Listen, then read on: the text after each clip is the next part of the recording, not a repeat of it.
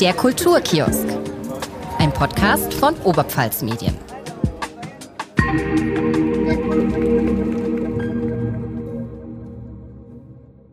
Herzlich willkommen beim Kulturkiosk, dem neuen Podcast von Oberpfalz Medien.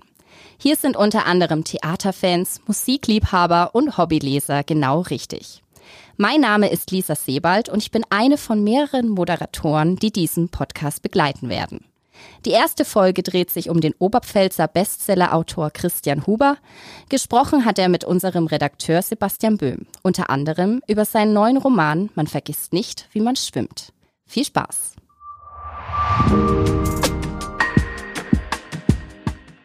Ihr kennt ihn vielleicht unter dem Namen Christian Pokerbeats Huber, aber derweil, wie man bei uns in Bayern sagt, nennt er sich gar nicht mehr Pokerbeats. Er arbeitet als Autor, ist einer der beiden Moderatoren des Podcasts Gefühlte Fakten und hat unter anderem für Jan Böhmermann die Gags geschrieben.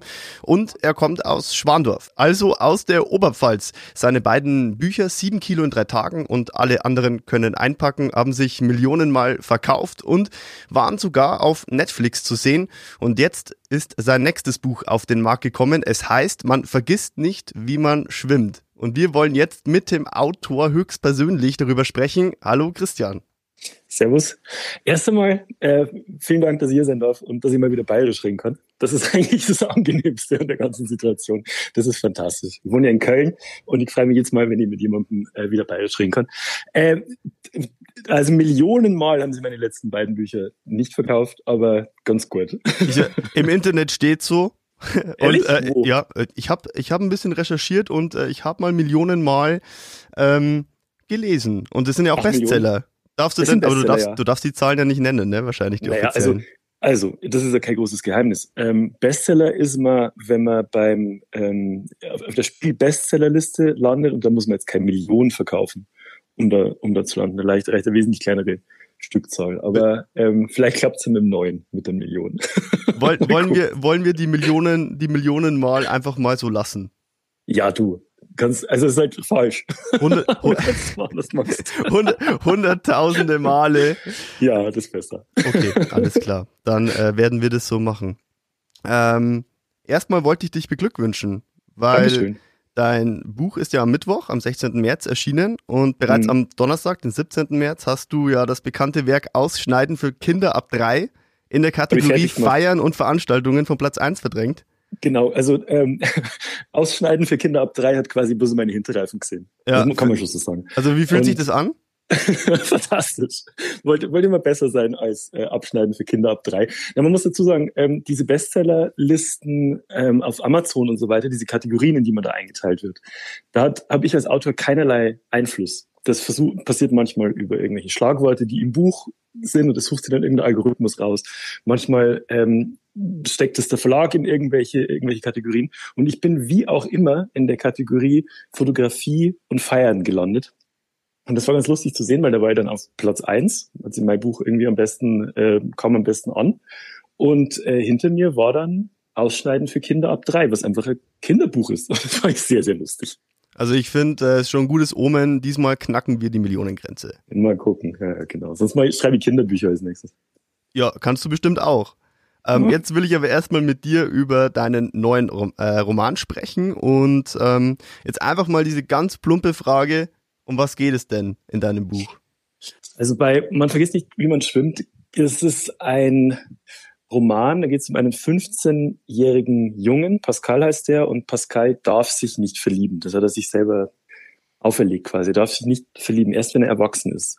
Und warum das so ist, das ist sein großes Geheimnis, das er niemandem erzählen kann. Und ähm, das Buch spielt 1999 an einem einzigen Tag, an einem flirrend heißen Augusttag, am 31. August 1999 in der staubigen Oberpfalz. Also der Ort, in dem es spielt, heißt äh, Bodenstein. Aber sagen wir ehrlich, es ist Schwandorf. Sagen wir ehrlich, es ist wahrscheinlich äh, Bodenwöhr und Steinberg, oder? Zusammen. Es ist so, genau, es ist so ein Mischung aus Bodenwöhr und Steinberg. Und ähm, in, äh, in der Nähe von Schwarzenfeld, wo meine äh, Freundin aufgewachsen ist, da ähm, gibt's ein Wirtshaus, das heißt Bodensteiner. Und bei der Recherche zu dem Buch habe ich mal geschaut, was sind da so die ähm, Lokalitäten, die es da gibt und was sind irgendwie schöne Schlagworte. Und da fand die Bodensteiner, das klang so toll. Und deswegen habe ich dann hab ich den Ort Bodenstein genannt. Ja, wir können das Wirtshaus Bodensteiner in Stullen ruhig nennen. Ja, es ist Stullen, genau. Es ist, es ist Stullen und jeder, der Richtig Fasching geil. gefeiert hat, äh, kennt dieses Alter, Wirtshaus. Stullener Faschingszug, Stullener Faschingszug war das Highlight. Und ich lebe in Köln, ne? Ich bin jetzt seit sechs Jahren hier. Und was Karneval ist, das ist halt Köln eigentlich, naja, wenn man da drauf steht, ist die Champions League so. Aber der Stullener Faschingszug, ich muss jedes Jahr dran denken, weil dieses Gefühl, wenn du da mit einem Plastikbecher an dieser staubigen Straße standest und dann sind die, äh, sind die Umzugswaggons vorbeigefahren und jeder hatte aus irgendeiner selber gemischten Wodkaflasche was in deinem Plastikbecher geschüttet. Das war der absolute Wahnsinn. Das hätte ich mal wieder machen. Ich kenn's. Also ein, ein ähm, Traum. es ist es ist schon immer wieder, also ich bin inzwischen auch jetzt, sage ich mal, in dem Alter, wo man jetzt dann nicht mehr so unbedingt hingehen sollte. Ah, ähm, geht schon. Aber ja, also ich weiß noch zum Beispiel, äh, wo wir gerade über Stullen sprechen, diese legendäre äh, Geschichte mit Steve Rock. Kennst du den auch noch aus früheren Zeiten? Steve Rock ist der DJ vom Metropol. So schaut's aus. Und ähm, der ist eine, eine Legende in Nappburg, Schwandorf und Umgebung und zwar zu Recht. Und Steve Rock hat wie kein anderer DJ wahrscheinlich meine musikalische, meinen musikalischen Geschmack von 16 bis, naja, Ende 19 geprägt. Und ähm, Steve, Steve LaRock hat ja immer seinen Lichtmann dabei gehabt. Millhouse hat er gehabt. Ja, ich kenne ich kenn, ich kenn Millhouse äh, privat ganz gut. Hammertyp. Ja. Und mein, mein Lieblings, äh, meine Lieblingszeit am Abend war immer, wenn äh, Steve LaRock Millhouse an die Theke geschickt hat und der ist mit einem kompletten, äh, mit so einem kompletten Tablett äh, Tequila zurückgekommen. und dann kam meistens Zombie oder so oder Killing in the Name of und das war der absolute Wahnsinn. Das Metro war der Hammer. Was gab's, was gibt's da für legendäre Geschichte mit dem? Ähm, naja, also er hat ja, er war ja damals äh, DJ auf dem Stullner mhm. Faschingsumzug. Ja, ähm, und äh, er meinte so, äh, als er uns getroffen hat, äh, ah, heute nicht so fit, nicht so Lust, äh, heute irgendwie mhm. nicht so. Und dann äh, haben wir schon Mitleid gehabt und dann hören wir eine Viertelstunde später aus dem Zelt, auf geht's, Stullen! Geil. Er Steve Rock einfach äh, Le legendär, geiler Typ. Also wir legt schweifen ab. Legt, aber das interessiert mich kurz, legt er in äh, Nappburg immer nur auf? Ähm, ich glaube im äh, Pearls, wenn jetzt Rock ah. Pearls ist, dann äh, ist er manchmal noch am Start und da kann man sich dann seinen Jägermeister bei ihm kurz äh, abholen. Wahnsinn, ähm, wenn, wenn ja. Doppeldecker ist. ja, aber, aber ähm, ja, also ich, ich kenne zum Beispiel diese, diese diese Lichtmaschine aus dem Metro auch noch ganz gut, äh, ja. was ja eigentlich, äh, sagen wir ehrlich, ein Keyboard war. Es war Keyboard. Ganz genau. Da haben nichts weg. Also, wir schweifen ab. Wir wollen doch eigentlich über dein Buch sprechen.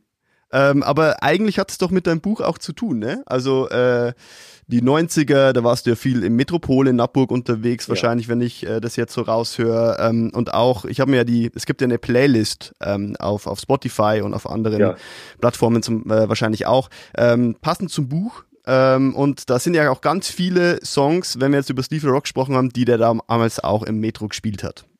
Ja, das stimmt. Also die für die Hauptfigur in dem Buch, also für Pascal, für diesen 15-jährigen Jungen, ist Musik wahnsinnig wichtig. Und ähm, für mich war es so beim Schreiben, dass es gibt ja sehr viele Bücher über Jugendliche, die dann erwachsen werden und so weiter. Und ich habe versucht, in das Buch andere Ebene reinzubringen. Und ich äh, lese nicht nur sehr gern, ich schaue wahnsinnig gern Filme, sehr, sehr viele Filme und habe dann überlegt, was ist das Element in Filmen, was es in Büchern, was ich in Büchern eigentlich so nicht einbauen kann. Und das ist einfach ein Soundtrack.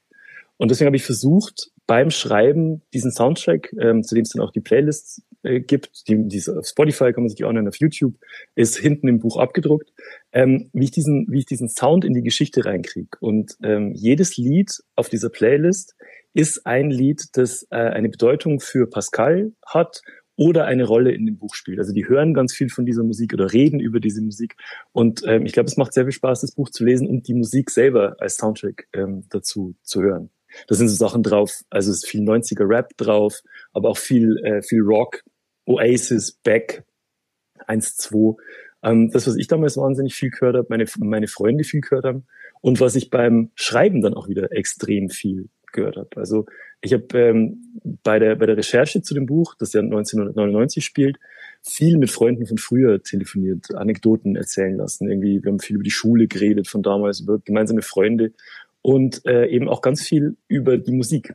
Und beim Schreiben selber habe ich zum Beispiel das Instrumental von ähm, Danke Gut von, von 1.2 teilweise acht Stunden am Tag in Dauerschleife durchgehört, um eben in diese Stimmung zu kommen. Und dabei konnte ich dann ganz gut schreiben.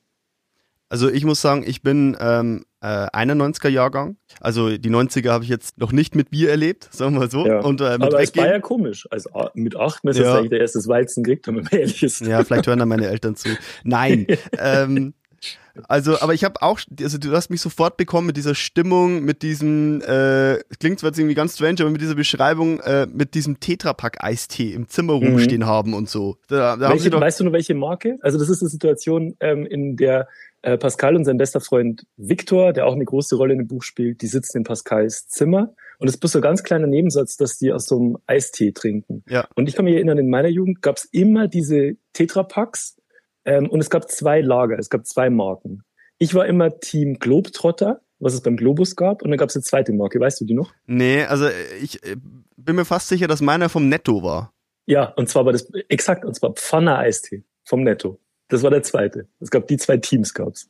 Ja, dann war ich, dann war ich Team Pfanne anscheinend. Ja. Wie Platz und Crips. ja, also ich, ich hoffe, ähm, wir können uns trotzdem weiter gut unterhalten. Es ist okay. Also dieses Buch. Du, du versuchst da die Stimmung zu erzeugen. Ähm, es geht um, um die Partys in der Oberstufe. Es geht um ja. die besten Pommes des Planeten im Freibad. Es geht einfach um um die Oberpfälzer Heimat in den Jugendjahren, was man dann alles so erlebt hat, was ja jeder so genau. erlebt hat. Diese Stimmung versuchst du quasi zu erzeugen. Ja. Und ich finde, äh, dass du das ganz gut geschafft hast durch äh, Pascal, der ja sich eigentlich nur Krüger nennt. In dem, in dem die Buch. anderen nennen ihn Krüger, ja genau. Also Pascal hat einen Spitznamen, der ist Krüger und der hängt mit seinem großen Geheimnis zusammen, warum er sich nicht verlieben darf. Damit hängt auch zusammen, warum er den Sommer hasst und warum er nicht mehr schwimmen geht. Und Krüger ist sein Spitzname und ähm, wir wissen nicht warum. Wir finden es aber vielleicht raus. Das werden wir nicht verraten, denn die Leute sollen äh, lesen. Und äh, es geht um, äh, um eine ja, junge Frau auch, die da ja. äh, reichlich Wirbel reinbringt in das Leben ähm, des, dieses jungen Mannes. Äh, Jackie heißt sie und ähm, genau. so viel darf man, glaube ich, verraten, sie äh, ist mit dem Zirkus unterwegs. Ja, also ähm, Pascal eben an diesem 31. August 1999 würde der am liebsten einfach nur zu Hause bleiben. Pascal selber mag sich nicht wahnsinnig gern, ähm, ist eher unsicher, und ähm, würde gern einfach den Tag verpennen. Sein bester Freund Viktor überzeugt ihn aber rauszugehen in die Stadt. Die tragen dann zusammen das Wochenblatt aus, was ich auch gemacht habe als, als Jugendlicher früher.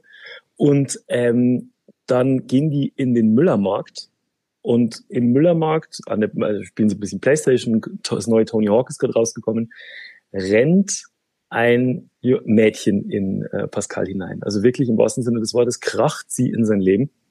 Und das ist Jackie. Jackie ähm, hat aus einer Vitrine im Müller das neue Nokia 3210 geklaut, wird von dem Filialleiter verfolgt und auf der Flucht kracht sie in, ähm, in Pascal. Die beiden fallen auf den Boden und statt dass Jackie einfach weiterläuft und abhaut, nimmt sie Pascals Rucksack mit und klaut nicht nur das Nokia, sondern sie klaut auch Pascals Rucksack und haut ab.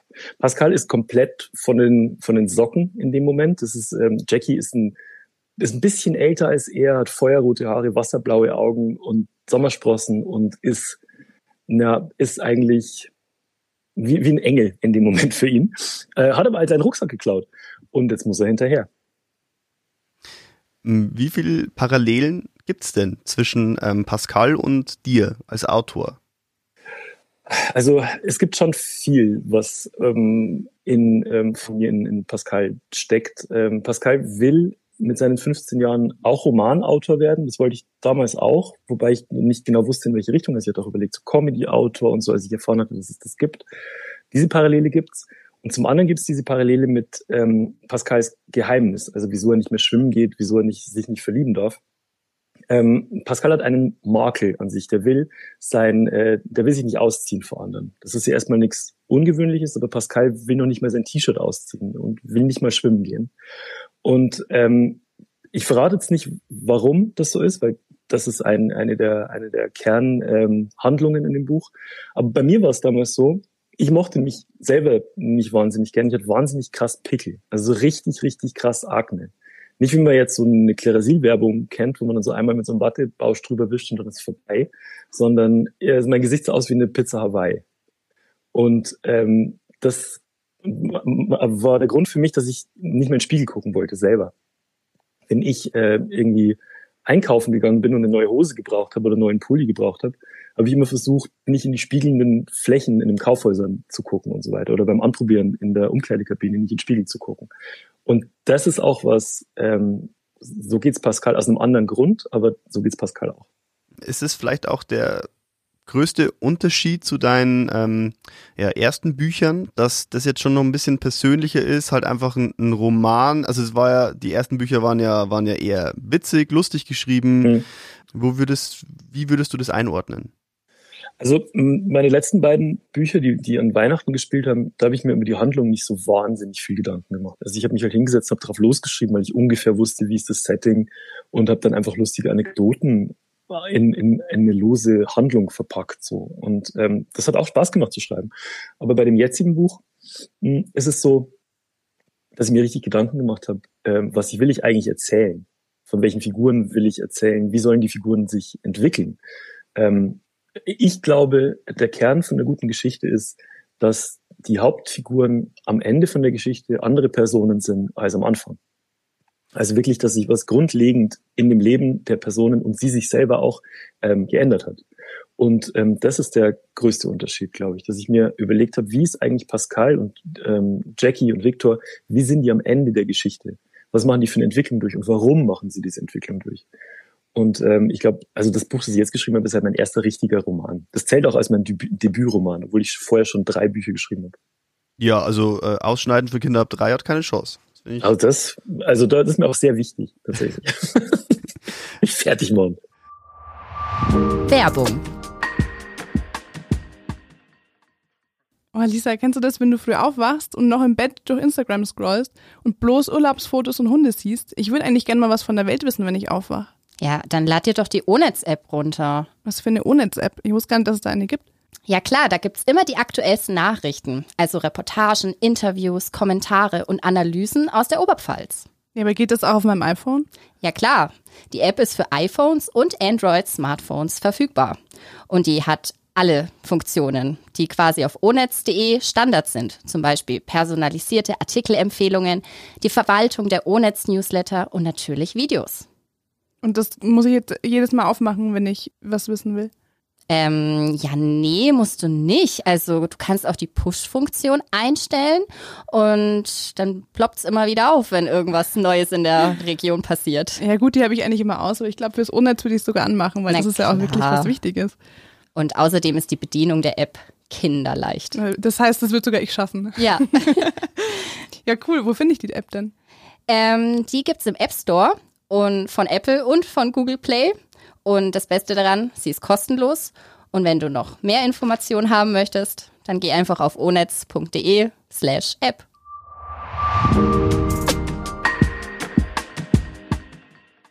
Wie zufrieden bist du denn mit diesem Buch? Ich bin der, also ich bin der, ich bin immer unzufrieden, egal was ich mache. Ähm, und ich habe das Buch, seit es jetzt raus ist, auch nicht mehr aufgeschlagen weil ich weiß, wenn ich es jetzt lesen würde, würde ich Passagen finden, die ich selber nicht so gut finde. Also mit nicht aufgeschlagen meine ich, ich habe es jetzt nicht selber nochmal von, äh, von vorne bis hinten durchgelesen. Ich habe natürlich zwei, drei Lesungen und habe auch im Radio Sachen vorgelesen und so, da schon.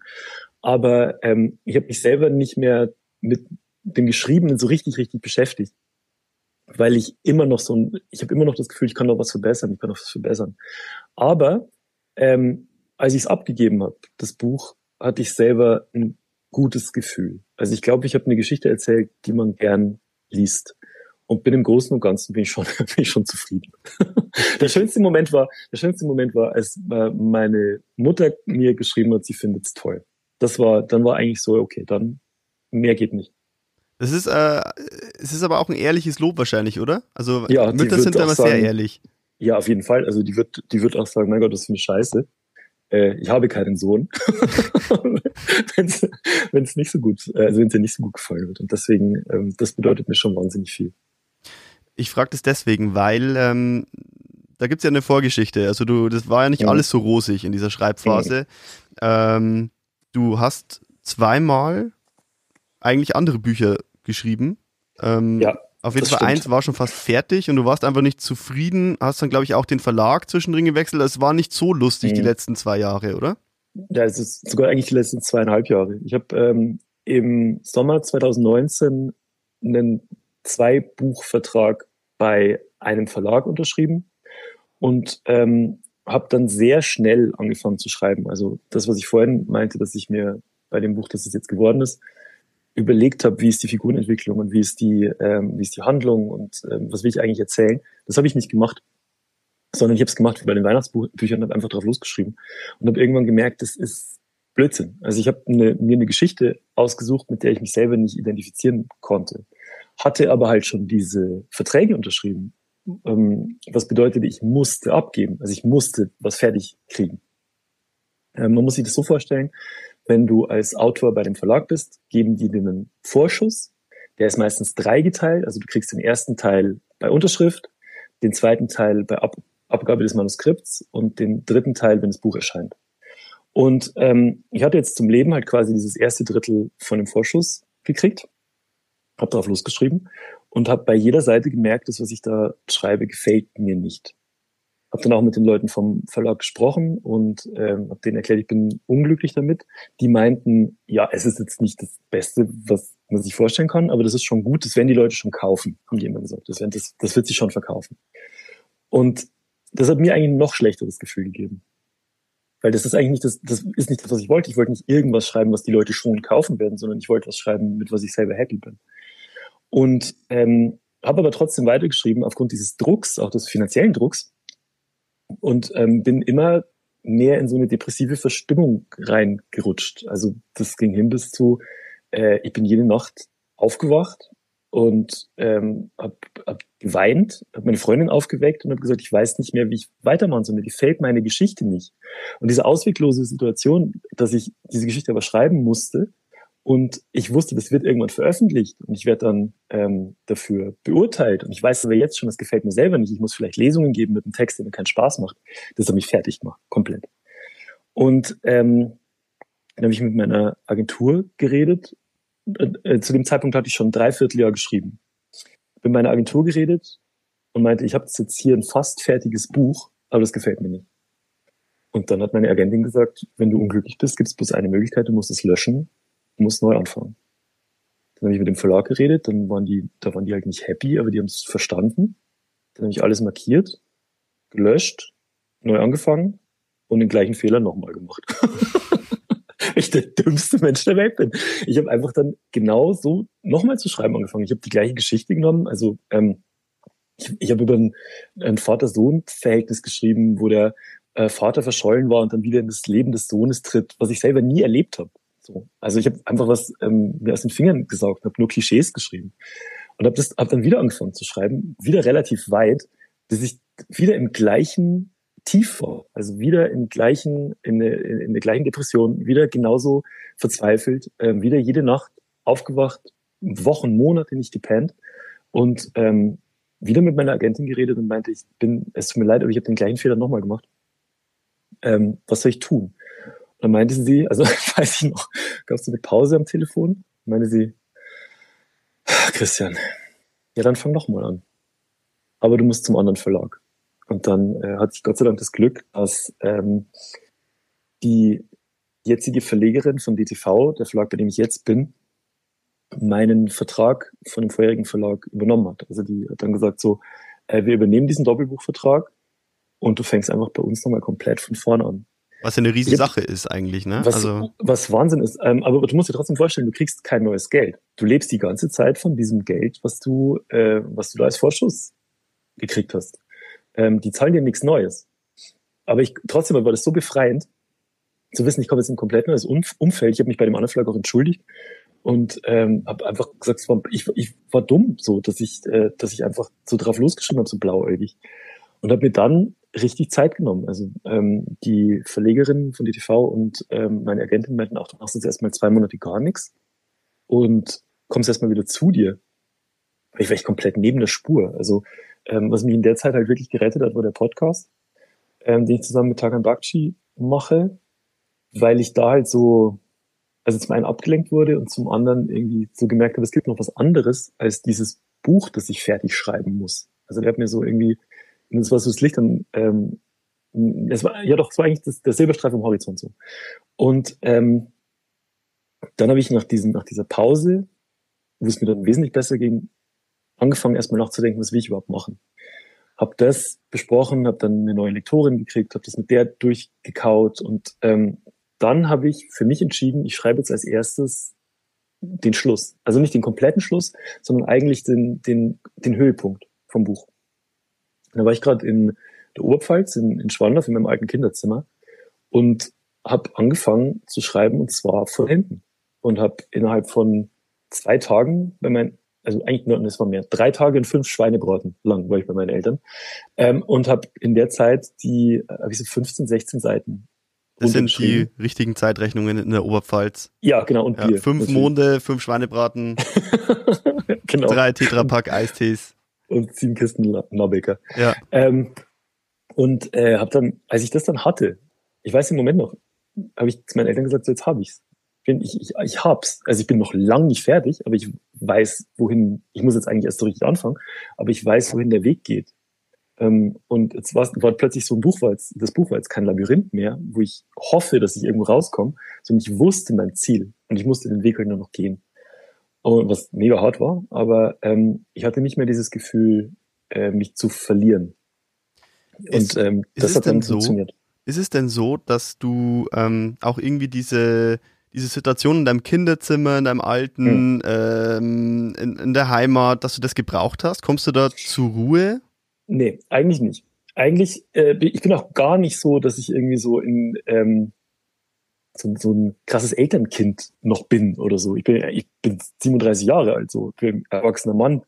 Äh, aber da war es irgendwie so, dass ich dieses Landleben und dieses mh, hm, Provinzielle, was ich wahnsinnig romantisch und schön finde, so aufsaugen konnte. Und ähm, es ist wahnsinnig ruhig auf dem Land. Und in Köln nicht da ist halt immer laut. Und ähm, ich hatte zu dem Zeitpunkt noch kein Büro gemietet, sprich, ich habe immer zu Hause geschrieben. Ähm, da war die Corona-Lockdown-Hochzeit. Meine Freundin hat auch zu Hause gearbeitet und äh, ich hatte eigentlich, sie hatte keine Ruhe, ich hatte keine Ruhe. Das war wahnsinnig schwierig, da zu schreiben. Und da war diese Auszeit von, von allem bei meinen Eltern mega gut für den Kopf. Mhm. Und, wie, ähm, wie schreibst du denn? Wie schreibst du denn äh, äh, am liebsten? Also hast du da irgendwie äh, Rituale? Ähm oder mhm. äh, Uhrzeiten? Schreibst du lieber nachts? Nee, meistens, also ich fange meistens vormittags an, um elf. Äh, ich stehe relativ früh auf, 7.30 Uhr ungefähr, mache dann erstmal so Papierkram. Also ich bin ja selbstständig, da fällt wahnsinnig viel nerviger Papierkram und E-Mails und Telefonate und so.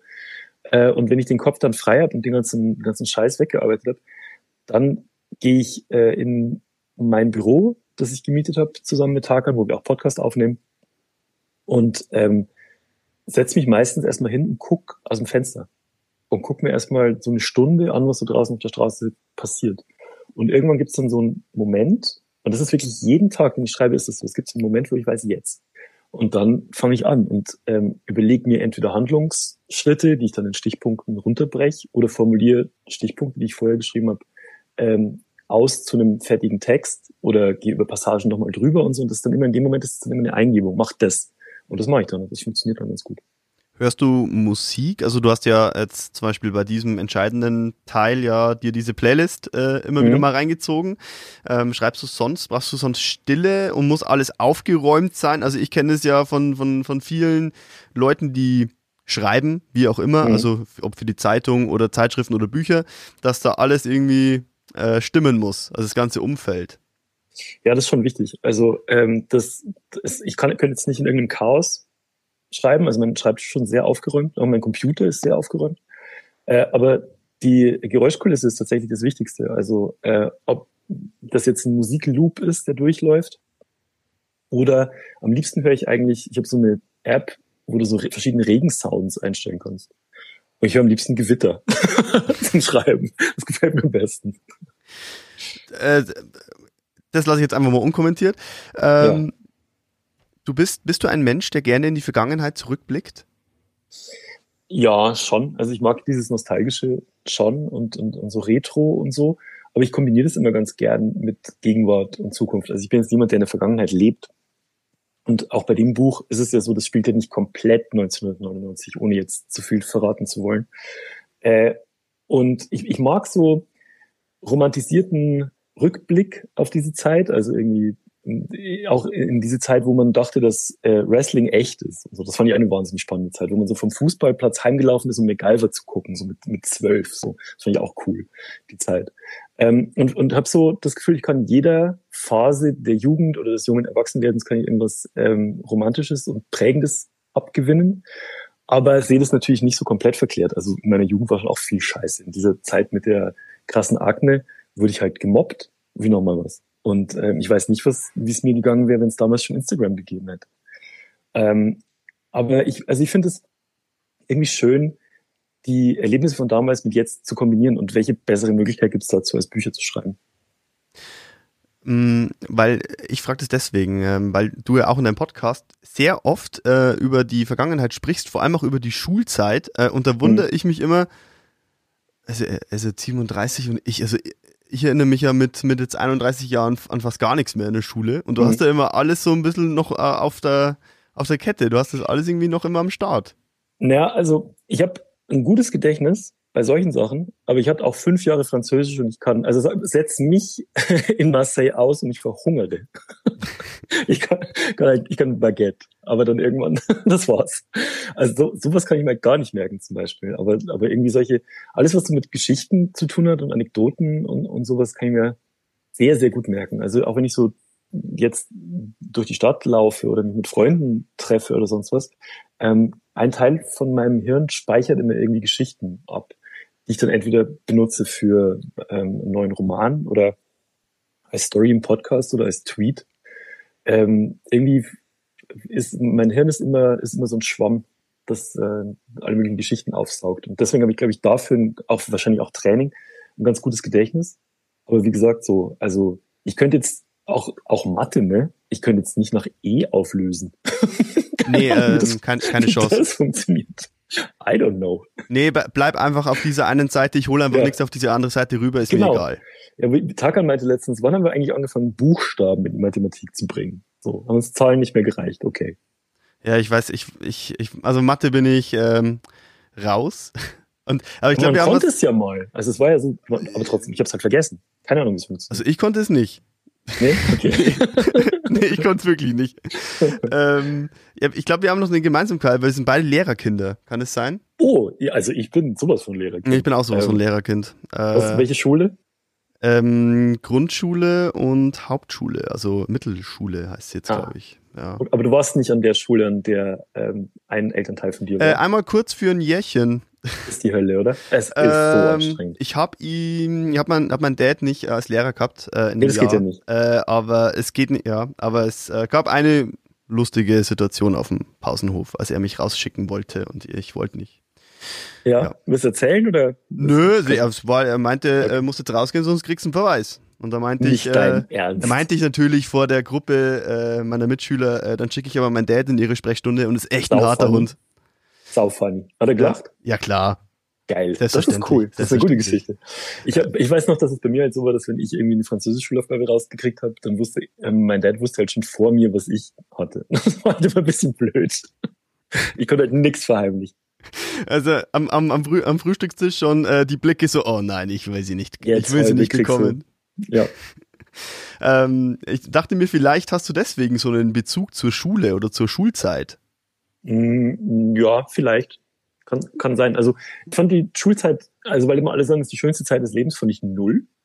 Ähm, aber trotzdem halt sehr viele prägende Stories passiert in der Zeit und auch der, der Horizont erweitert sich halt so krass. Also ähm, so so viele Eindrücke wie auf einen in der Schule niederprasseln, also wegen des ganzen sozialen Umfelds und ähm, der ganzen Kultur, die man da mitkriegt von Mitschülern vor allem und irgendwie von äh, von älteren Schülern oder von großen Brüdern oder Schwestern von irgendwie Freunden, das äh, war halt schon prägend natürlich. Hm, jetzt hast du ja einen sehr kreativen Job äh, gewählt, schon immer. Mhm. Also du hast äh, früher viel Musik produziert, auch für sehr mhm. bekannte Rapper. Mhm. Ähm, nenn mal bitte zwei, drei. Casper, Farid Bang, Casey Rebell. Also sehr, sehr, ähm, also millionenfach verkauft quasi. Das hat sich tatsächlich Millionen, Millionen Das, das wirklich. Ja, also ich habe ähm, fünf Platinplatten zu Hause stehen und ähm, äh, habe äh, Platinplatten produzi mitproduziert und mitkomponiert in der Schweiz, in Australien, äh, in Tschechien, ähm, in Deutschland und nochmal in Australien. Also das ist, das ist verrückt. Ich bin international erfolgreicher Musiker, was komplett random ist. und äh, Buchautor und zwischendrin mhm. auch noch äh, Gag-Autor für Jan mhm. Böhmermann zum Beispiel äh, viel gearbeitet. Ähm, was haben denn deine Eltern da ganz am Anfang dazu gesagt, als du meintest, ja, ich gehe jetzt in diese kreative Schiene? Naja, also es war so, ich habe erstmal studiert in Regensburg, Kulturwissenschaften und Informationswissenschaften, ähm, aber studiert heißt halt, ich war halt eingeschrieben und war nie dort, weil ich immer Musik gemacht habe in der Zeit. Ähm, ich saß halt im Studentenwohnheim und habe die ganze Zeit Beats produziert. Und meine Eltern haben natürlich irgendwann mitgekriegt, dass ich eigentlich nicht am Studium teilnehme, also dass ich das nicht so wahnsinnig aktiv betreibe. Und dann habe ich das trotzdem aber eineinhalb Jahre war ich eingeschrieben. Und dann weiß ich noch, dass ähm, ich einen Abend mal weggegangen bin, abends in Regensburg und einen Typen kennengelernt habe in der Schlange von der Suite 15, von der alten Suite 15. Da, da ging es in den Keller runter.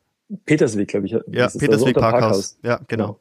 Und ähm, weiß ich nur, dass der Türsteher Mac draußen an der Tür stand und mich schief angeguckt hat und diesen mir zu dem Zeitpunkt noch fremden Typen, der ein bisschen älter war als ich, auch schief angeschaut hat und uns beide irgendwie nicht reinlassen wollte. Und dann hat der Typ aber was Lustiges gesagt, woran ich mich nicht erinnern kann. Ich habe es nicht richtig gehört. Und dann musste der Türsteher lachen und hat uns beide reingelassen, weil er dachte, wir sind Freunde. Und dann meinte ich so, jetzt denkt der schon, wir sind Freunde, jetzt müssen wir uns auch immer unterhalten, anfreunden. Und dann war das jemand, der im Funkhaus Regensburg, Daniel heißt er, der beim Funk, äh, Funkhaus Regensburg als ähm, Produzent und Werbetexter, also als äh, Werbeproduzent und Werbetexter gearbeitet hat. Und ähm, habe ich mit dem auf Anhieb mega gut verstanden und habe ihm halt erzählt, dass ich Musik mache. Und er hat mir erzählt, dass die im Funkhaus ähm, ein Volontariat ausgeschrieben haben für Radioproduktion und Werbetext. Und da habe ich mich beworben. Und den Job habe ich gekriegt und das hat mich gerettet. Äh, und dann kann ich mich daran erinnern, dass ich bei meinen Eltern auf der, äh, auf der Terrasse saß und zu denen meinte so, ich höre jetzt auf mit Studium, aber ich habe was Neues. Ich habe eine Ausbildungsstelle. Und das war dann irgendwie so, ähm, das war cool, weil die gemerkt haben, so jetzt, jetzt habe ich was, für was ich wirklich brenne und was mir äh, Spaß macht, wo ich auch Geld verdienen kann, wo es eine Zukunft gibt und so weiter. Und mein Dad hat zu mir den Satz gesagt, äh, solange du machst, was, was dich happy macht, bin ich auch happy. Und das war echt schön. Also die haben mich ja immer unterstützt. Ja, das finde ich, finde ich gut. Aber die Erfahrung habe ich ähm, auch gemacht, das Lehrerkind. Also man ja. ist immer, äh, also sehr, sehr tolerant irgendwie. Ja, schon auch sehr viel Zukunftsangst, natürlich hatten die. Also auch gerade als ich dann 2010 bin ich nach Berlin gezogen und habe diesen sicheren Job ähm, nach dem Volontariat haben die mir beim Funkhaus ähm, eine unbefristete Stelle gegeben, was Wahnsinn war. Aber ich habe die hab ich gekündigt und bin nach Berlin gezogen, um dort als Musikproduzent zu leben. Und da war es schon so, dass meine Eltern gesagt haben, bist du sicher, dass das funktioniert? Und es hat mittelmäßig gut funktioniert. ja gut, aber die Erfahrung muss man einfach mal äh, ja, klar. machen. Schon. Mm, ist dir was wichtig, äh, was du loswerden willst zu deinem neuen Buch? Was ich jetzt gar nicht gefragt habe in diesem ganzen äh, Oberpfalz äh, 90s, äh, 2000er mhm. waren, in dem wir, dem wir begonnen haben, von Stullen über Regensburg. Also zwei Sachen. Ähm, zum einen ist es ein Buch, glaube ich, und das haben mir bisher sehr, sehr viele Leute geschrieben, ist jetzt schon eine Woche raus, äh, das auch Leuten gefällt, die viel jünger sind als ich. Also die jetzt mit den 90ern nichts anfangen können, weil die es nicht, weil die die nicht erlebt haben. Aber viele Leute haben ja geschrieben, dass diese Freundschaft zwischen ähm, Pascal, Jackie und Victor, die so bewegt hat, dass sie es einfach ein tolles Buch finden und einfach spannend zum Lesen fanden. Und ähm, deswegen glaube ich, dass äh, das gefällt Leuten, die so alt sind wie ich und diese 90er richtig mitgenommen haben und ähm, das da, da auch wahnsinnig viel damit verbinden. Aber ich glaube, es gefällt auch Leuten, die 10 Jahre, 20 Jahre jünger sind. Hoffe ich. Und ähm, das Zweite ist, dass das Schreiben für mich eine Art Flucht war. Also in der Zeit, in der ich das geschrieben habe, war halt gerade so der schlimmste Lockdown und ähm, irgendwie so das, also der Part, von dem ich vorhin erzählt habe, als ich bei meinen Eltern war, war gerade halt November und es war alles dicht. Und ähm, da hat mich dieses Schreiben quasi aus dem Hier und Jetzt ein bisschen weggeholt. Also ich war dann zum, fast lieber in Bodenstein als, als in der Realität, zumindest für eine kurze Zeit so am Tag. Und jetzt in den Zeiten, die jetzt ja auch teilweise sehr, sehr düster sind und wo man eigentlich fast die Nachrichten schon gar nicht mehr anschalten will, hoffe ich, dass das Buch auch eine Flucht sein kann für die Leute, die es jetzt lesen. Also so zumindest eine Ablenkung. Und ähm, auch das haben mir Leute schon geschrieben als Feedback, ähm, die das Buch gelesen haben. Und das ist ein tolles Gefühl. Also dass Leute geschrieben haben, so ich, das, das, ich habe ich hab das Buch in einem Rutsch durchgelesen und das war wirklich so ein, war ein Urlaub für den Kopf. Also ich kann äh, dem nur zustimmen. Ich bin ja äh, ungefähr zehn Jahre, nicht zehn Jahre, aber ein bisschen, also ein bisschen jünger, äh, 91er mhm. Jahrgang, wie, wie mhm. eben erwähnt. Mhm. Und ähm, also mich hat's wahnsinnig abgeholt äh, und ist jetzt äh, kein Geschleime, ich müsste es ja nicht Freut sagen. Ähm, ich habe mich wirklich total wiedergefunden in dieser Zeit, vor allem auch ähm, ja in also ich, man kann als als Oberpfälzer und ähm, als Oberpfälzerin da glaube ich wahnsinnig viel einfach äh, ähm, ja rauslesen, wo man sich denkt, es ja, gibt stimmt. halt diese Orte, ja. es gibt halt diese ganzen Orte, ne? Also es gibt ja diese, jeder auch um diese äh, äh, zweiköpfige Statue, die Janus-Statue spielt ja eine wichtige Rolle und ist einfach der Schwammerling in Schwandorf. Ja, ja. Ja, genau. Also, und, aber auch diese Beschreibungen äh, mit von von den Straßen, von von den mhm. Häusern, also das gleicht sich ja auch viel. Also ja. ähm, auch von den Leuten. Ja. Es gibt eine Figur, das ist fast meine Lieblingsfigur in dem in dem Buch äh, Araber Günther. Den gibt's oder gab's damals halt. Also ohne jetzt zu viel verraten zu wollen, aber vielleicht kennt ihn der ein oder andere wieder.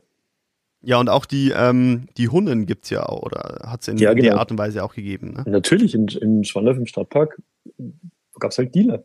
Ich weiß nicht, ob es immer noch welche gibt. Wahrscheinlich. Ich war, ich war schon lange nicht mehr im Schwandorfer Stadtpark unterwegs, ähm, aber. Kaufen wir uns mal ein paar Gramm Weed. guck mal, guck mal nach. Ich bin, ich bin da, ich, ich bin da eher beim, beim Bier. Ja. Ähm, natürlich. Äh, aber nee, also wirklich, äh, ich fand's äh, sehr cool und ich kann es nur jedem äh, empfehlen. Ähm, ich habe auch die, die, die ersten Bücher ähm, gelesen und ich äh, finde schon, dass das äh, schon äh, sehr viel persönlicher ist. Ähm, Dankeschön. Ja. Ja, ist auch, ist auch wirklich. Das freut mich. Ähm, ja, ich werde ich werd, äh, Millhaus von dir grüßen. Ja, bitte, wirklich. Ohne Scheiß. Steve Rock und Miller ist meine Jugend geprägt. Echt. Gar kein Problem, aber erstmal, ich habe noch eine Frage. Hau weil raus. ich doch, weil ich doch Pokerbeats gesagt habe, ne? Ganz mhm. am Anfang. Und derweil ja. jetzt ja nicht mehr. Nee. Du willst ja gar nicht mehr, Poker, nicht mehr Pokerbeats genannt werden, gell? Nee, ich bin 37 Jahre alt, da passt es nicht mehr. Also das ist ja eine Musiker, damit habe ich mir mit 20 gegeben. Und äh, das, da war es halt damals irgendwie so, ich mache Beats, ich mag gern Poker, was passt gut zusammen? Ja, Pokerbeats. Aber das ist, ich, also ich möchte schon jetzt inzwischen als, als Autor ernst genommen werden und nicht mit so einem, ähm, mit so einem Pseudo-Hip-Hop-Künstlernamen unterwegs sein. Ich finde, äh, da passt doch auch die, die, ähm, der Einstieg doch ganz gut, dass man jetzt auch dieses äh, Buch Ausschneiden ab drei besiegt hat. Eben, genau. Dann ist man erwachsen. Absolut. Dann ist Nein. man erwachsen. okay, dann vielen Dank dir, Christian. Ja, danke dir. Das hat sehr viel Spaß gemacht. Und das war schon die erste Folge unseres neuen Podcast Kulturkiosk. Wir hoffen, es hat euch gefallen. Bei Lob, Anregungen und Kritik gerne eine Mail an podcast.onetz.de. Bis zum nächsten Mal und tschüss.